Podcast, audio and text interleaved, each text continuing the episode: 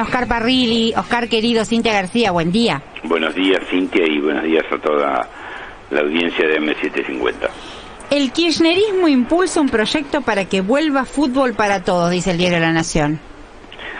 Bueno, podrán decir lo que quieran ellos. En realidad, nosotros hemos presentado un proyecto de ley junto con un grupo de senadores del Frente de Todo, donde lo que hacemos es ponemos, digamos, en vigencia o, hacemos operativo un artículo de la ley de, de, servicios de medios de comunicación, el artículo 77 de la ley 26.522, este artículo que fue declarado constitucional por la Corte en el año 2013 y que además tampoco fue derogado después por ese decreto de Macri mm. que derogó varias partes de la ley de, de radio de servicios la ley de servicios de comunicación audiovisual claro o sea la ley este artículo establece que la posibilidad de que el estado digamos determine de carácter o de interés cultural determinados eventos deportivos en ese sentido, haciendo uso de este artículo, nosotros proponemos en la ley declarar de interés cultural eh, los partidos de fútbol que organiza la Asociación del Fútbol de Argentina de los campeonatos de primera división. Pero no todos, sino simplemente cuatro de cada una de las fechas, o cada una de, sí, de las fechas, este, cuatro partidos de cada una de las este, 13 fechas que tiene eh, el, campeonato de fútbol. Eh, esos son dos partidos más importantes y dos partidos de carácter federal o regional, lo que se llaman los clásicos este, locales o provinciales, en Santa Fe, en Rosario o en Córdoba o, en Tucumán o en Mendoza, San Juan y establecemos para ello de que sea la televisión pública que de manera mm, gratuita y, y, de manera televisión abierta transmita estos partidos.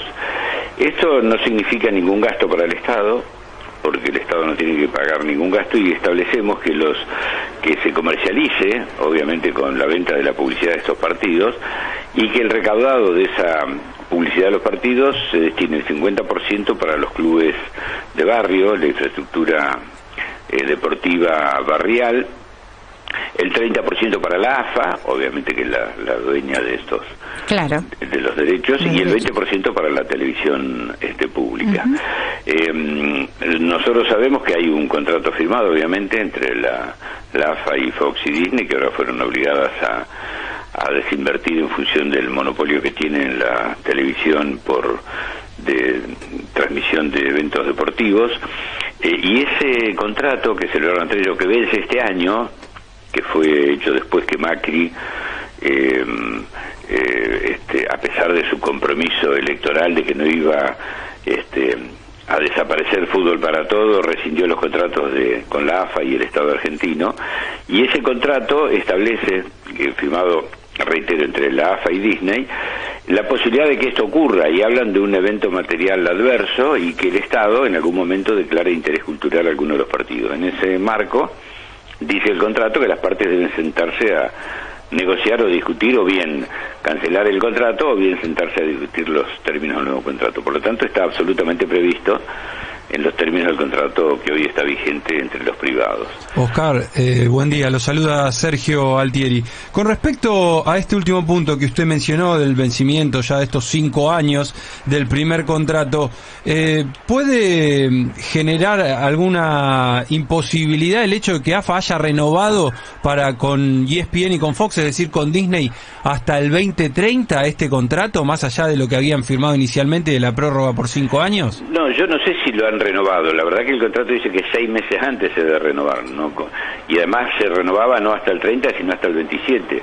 Pero bueno, tendrán que sentarse a la mesa y rediscutir los términos del contrato en base a esto, que es una facultad eh, del Estado, eh, la ley lo establece, está vigente, eh, y ellos mismos reconocen que esto hecho puede ocurrir, de manera que no hay nada que, que esté fuera de lo común o que sea imprevisto o imprevisible para ellos. Eh, podrán seguir transmitiendo el resto de los partidos por, por cable. Fíjate que la situación hoy es peor que la que existía cuando mm. el gobierno de Cristina decidió eh, crear fútbol para todo, porque en esa época para poder ver fútbol había que tener el cable. Bueno, ahora no solamente hay que tener el cable y pagar cifras muy importantes para un este, ingreso familiar tener cable. Además hay que pagar un abono extra. con tener cable no alcanza, con tener cable no alcanza. Exactamente, dos, doblemente, digamos, ¿no? Ahora, es importante esto que estás aclarando sobre la pregunta que te hizo Sergio Altieri, Oscar, porque eh, la ley tiene fuerza de obligatoriedad. O sea, de alguna manera van a tener que, en el caso de que se apruebe, ¿no? Ah, De alguna manera tendrán que sentarse a negociar, pero hay que garantizar ese porcentaje, esos cuatro partidos por fin de semana que sean gratuitos. Sería así.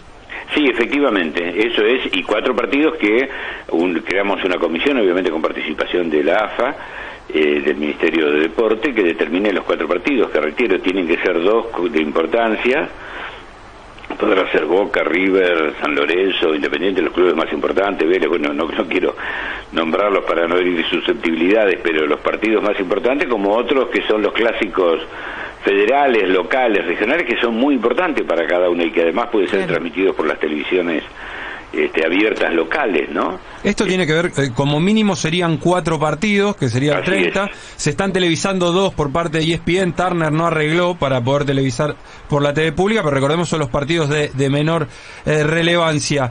Eh, también le hago una consulta porque mencionan mucho el artículo 77 de la Ley de Servicios de Comunicación Audiovisual y este es un tema que es un litigio viejo que tiene, por ejemplo, una, un canal como Pares TV y que Clarín, al que Clarín y el grupo Trizal hizo juicio porque no podían eh, televisar los partidos de, de Flandria en, ese, en esa ocasión de la primera B metropolitana. Quiero saber cómo, cómo se va a poder implementar porque se excusaban de que ya no corrían más esos artículos del 77 al 80 para ir en contra y esto continúa en un litigio judicial y acá veo que eh, el artículo 77 es en el que se basan para poder eh, transmitir estos partidos. Sí, pero ese artículo está vigente y fue declarado constitucional por un fallo de la Corte del año 2013. A tal punto que incluso en el año 2017, cuando se firma el primer contrato entre las empresas privadas y la AFA, se establece expresamente y se menciona, en caso ocurrir un evento material adverso que ellos denominan de que el Estado haga uso de las facultades que le da el artículo 77 y declara interés cultural a algunos de los partidos, ellos deberán, dice, dos condiciones. Una, rescindir el contrato y dos, sentarse a negociar. Es decir, de manera que los privados estaban reconociendo esto. Claro, y, y con respecto a la excusa de que muchos detractores hablan de la pérdida de, de dinero en efectivo, porque si pasan los partidos en TV abierta va a haber menos abonados al pack fútbol y ahí pierden los clubes, eh, ¿cómo, cómo se puede explicar eso? Yo que no, no, no coincido con esa visión, creo que es al revés, cuanto más eh, se le dé difusión al fútbol, eh, mayor participación va a haber, es más, eso incentiva que haya más gente que a lo mejor quiera ver todos los partidos y, y pague el, el adicional del fútbol. Este, de ninguna manera esto es así, yo creo que esto es este, la excusa que tienen para quedarse unos pocos con un negocio que que tiene, digamos, que afecta a intereses culturales muy fuertes, como es la posibilidad de que los argentinos veamos el fútbol, ¿no? Que nuestra historia, nuestra trayectoria, nuestra idiosincrasia, más eh, la- la- las reuniones familiares, ¿no? De los fines de semana, reunirse para mirar el fútbol, eh, está absolutamente limitado por una cuestión económica y por un interés de unos pocos en hacer un negocio que además son hoy son empresas extranjeras que se llevan esas rentabilidades se las llevan afuera, ¿no?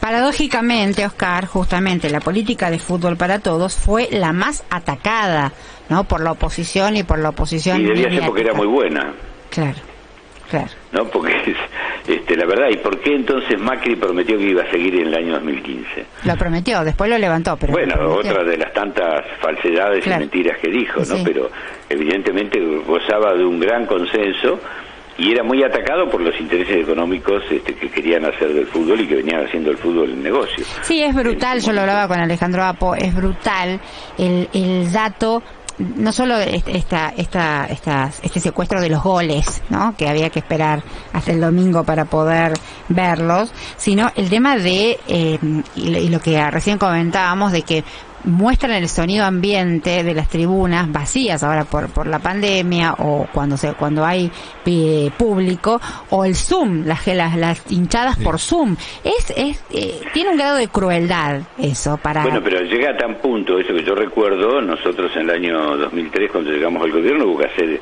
ingentes gestiones porque ellos querían también tener por cable eh, la selección nacional. A ese nivel llegaban. claro este, que no fuera por televisión abierta los partidos de la selección nacional. Mm. Esta gente solamente le interesa la plata y nada más y no le importa absolutamente nada después de los argentinos ni este, ni del bienestar de los argentinos ni mucho menos cuando ellos puedan este, embolsar más dinero para para sí para y después llevársela afuera, ¿no? Porque el gran problema es ese que muchos de estos recursos pues terminan en guaridas fiscales en el en el exterior, ¿no? Este, y si la criticaban tanto, como muchas de las medidas que tomó el gobierno de Néstor y de Cristina, era porque afectaba estos intereses económicos, este, y bueno, a veces hay que pagar los costos de enfrentar estos intereses económicos, pero hay que hacerlo si uno está comprometido con su pueblo, con su historia, sí, y bueno, con convicciones que uno tiene. Es una bienvenida me, bienvenido proyecto de ley que es una bienvenida medida que confronta con alguno de los poderes. Eh, ¿Es un proyecto del frente de todos? Eh, sí, está firmado por la mayoría de los senadores del bloque de ella y nosotros este proyecto lo venimos trabajando hace aproximadamente seis meses. Nos pareció oportuno presentarlo ahora precisamente por la resolución que sacó la Secretaría de Comercio cuando tomó partida en el asunto y, obligó a Disney y Foca a desinvertir y terminar con este monopolio deportivo. Senador Parrilli, ¿qué tal? Buen día, la Longi lo saluda. Consultarle en el marco de los cuestionamientos muy fuertes que hay a la Corte Suprema de Justicia, la marcha del primero de febrero de la semana que viene, eh, el Consejo de la Magistratura tiene que renovarse por pedido de la propia Corte. Hay un proyecto en el Senado que eleva a los miembros a 17, la Corte pide que se eleve a 20. Ese proyecto se va a insistir desde el Frente de todos en, en que avance o se va a reformular? ¿Tiene algún dato? Eh, bueno, eso no, yo no puedo responder qué es lo que va a ocurrir en definitiva. Eh, lo que sí puedo darle es mi opinión. Yo creo que la Corte se ha excedido totalmente, se ha atribuido funciones que no responde. Él puede decir que una ley inconstitucional. Primero recordemos que había dicho que esta ley era constitucional, ¿no? No hace muchos años atrás cuando trataron presente, precisamente la ley este, de democratización de la justicia. Expresamente dos de los jueces que hoy fallan de una manera habían fallado de otra ya hace años atrás, es decir, que mágicamente se les, no sé quién les cambió la opinión. Pero en segundo lugar, si bien ellos tienen facultad de decir que una ley es inconstitucional, no pueden decir qué ley hay que aplicar. Eso es una facultad propia del Congreso de las Naciones. Se están atribuyendo funciones que no le corresponde este, estos cuatro personajes que hoy tenemos en la Corte, ¿no? que no dejan de tomar decisiones eh, corporativas que benefician a los grupos económicos, que se benefician a sí mismos, y que, bueno, entre otras cosas, hace dos años que tienen la causa Milagro Sala que sigue injustamente detenida. Mm. Y, la, la, decisión del presidente de la Corte Suprema, Horacio Rosati, de, presidir el, órgano político del Poder Judicial, que es el Consejo de la Magistratura, ¿qué opinión te merece? Bueno, pero precisamente es esto. Yo creo que están haciendo un abuso de poder. Me parece que a ellos no le corresponde poner en vigencia una ley. Eso son facultades propias del Congreso. Estos son los jueces que aceptaron integrar la Corte por decreto. Entonces, ¿qué podemos esperar de ello? Ahora, no solamente asumían que el Poder Ejecutivo podía violar la Constitución, sino que además ellos son los que violan la Constitución ahora. ¿Va a asistir el martes a...? No voy a estar Oscar Parrilli, gracias por este contacto con la M750. El senador Oscar Parrilli se empezaba a resquebrajarse la línea telefónica, pero eh, una interesante entrevista y, me parece que el proyecto de, fútbol para todos, de una línea de regreso de fútbol para todos, tiene consenso. ¿eh? Sí, tiene consenso. Habrá que ver también cómo las empresas después se manejan con, con la justicia. Recordamos, digo, el caso de Pares TV es emblemático, porque sigue en vigencia la ley, siguen en vigencia esos artículos, pero al ir a la justicia, TRISA, ¿no? Este, esta asociación que está, que, forma parte del grupo Clarín, eh, al final terminaron fallando a favor del monopolio mediático, impidiéndole al canal eh, de Luján poder transmitir los partidos de Luján y de Francia, de Flandria, mm. ¿no? Entonces, esto sigue, sigue estando en la justicia, se sigue, sigue estando en litigio, pero se censuró al canal. Habrá que ver en este caso con los partidos que, que están en la liga profesional si se puede llevar adelante y de, esa manera entonces